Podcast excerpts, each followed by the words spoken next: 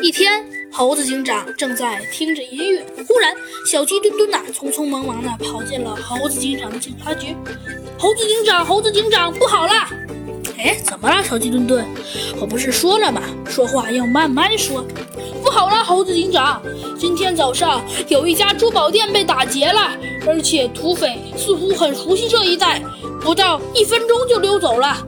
当其他的巡警赶到时，那个珠宝店，嗯，一片狼藉，基本上所有的珠宝都不见了。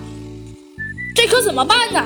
猴子警长放下了耳机，说道：“嗯，好，小鸡墩墩，我们现在立刻去制止这件案子。走吧，我们先去案发现场。”说着，猴子警长和小鸡墩墩坐着警车来到了案发现场。很快，他们便来到了案发现场。警车停在了呀被打劫的珠宝店门口。他们一进店里，便能看到一排珠宝玻璃的柜台上，防弹玻璃啊布满了裂痕，但是却没有碎掉，只是凹陷了一大片，被砸开了一个缺口，很多珠宝啊都不翼而飞了。现场保存得很好，而且一位女鳄鱼。营业员呢，还在反复向猴子警长描述当时的情形。啊，猴子警长啊，我当时正对着大门想试一试一套银器，看看它好不好看。忽然就有人对我大声说：“打劫！”然后不要转身，要不然他就开枪了。你说我虽然是一只鳄鱼，可是也没那么大的胆量啊，所以赶紧蹲在地上抱住了头。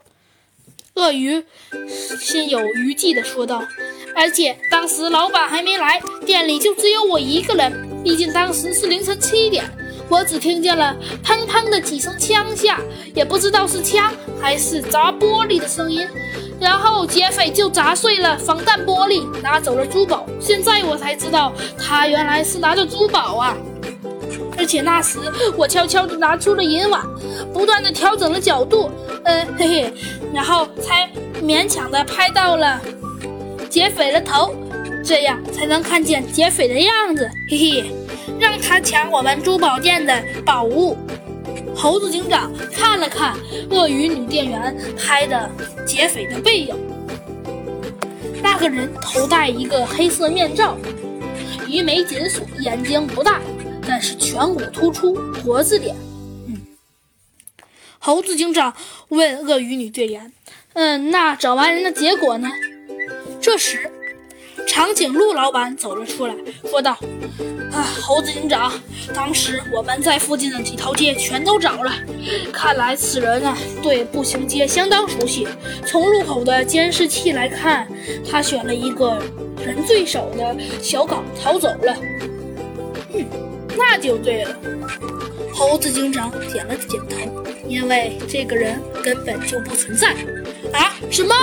还没等长颈鹿老板和女鳄鱼店员回答，小鸡墩墩就叫了出来啊！为什么呀？嗯，小鸡墩墩，因为你可能没用过银碗，银碗里看到的人，通常而言是倒置的，而且容易严重变形。